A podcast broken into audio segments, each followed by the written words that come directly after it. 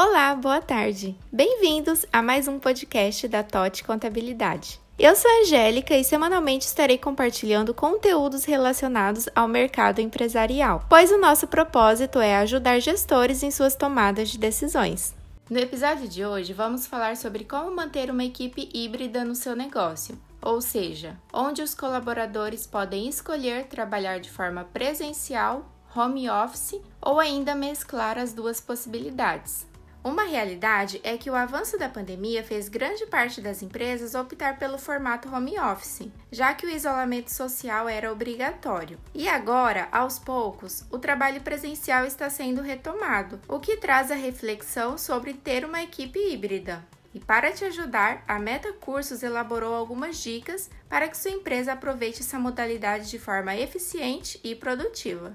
Tenha uma comunicação clara com a equipe, seja presencial ou à distância. Gerenciar uma equipe híbrida exige ainda muito mais da comunicação assertiva, para que haja um bom desempenho e produtividade entre os times. Criar uma gamificação para mensurar as entregas das equipes. Isso pode ser uma boa estratégia, e é necessário ter uma rotina de trabalho para que os funcionários possam manter o foco. Afinal, saber o que a sua equipe está produzindo e entregando é fundamental na gestão. Fortifique a cultura organizacional. Ter pessoas alinhadas com os processos, entregas e cultura da empresa é fundamental para o sucesso de uma equipe híbrida. Realize reuniões frequentes e planejadas. É dessa forma que você vai manter a equipe alinhada com os objetivos da empresa e principalmente no cumprimento das tarefas. Só não esqueça de realizar através de aplicativos online para que todos os envolvidos possam participar. Você já pensou na possibilidade de manter uma equipe híbrida no seu negócio?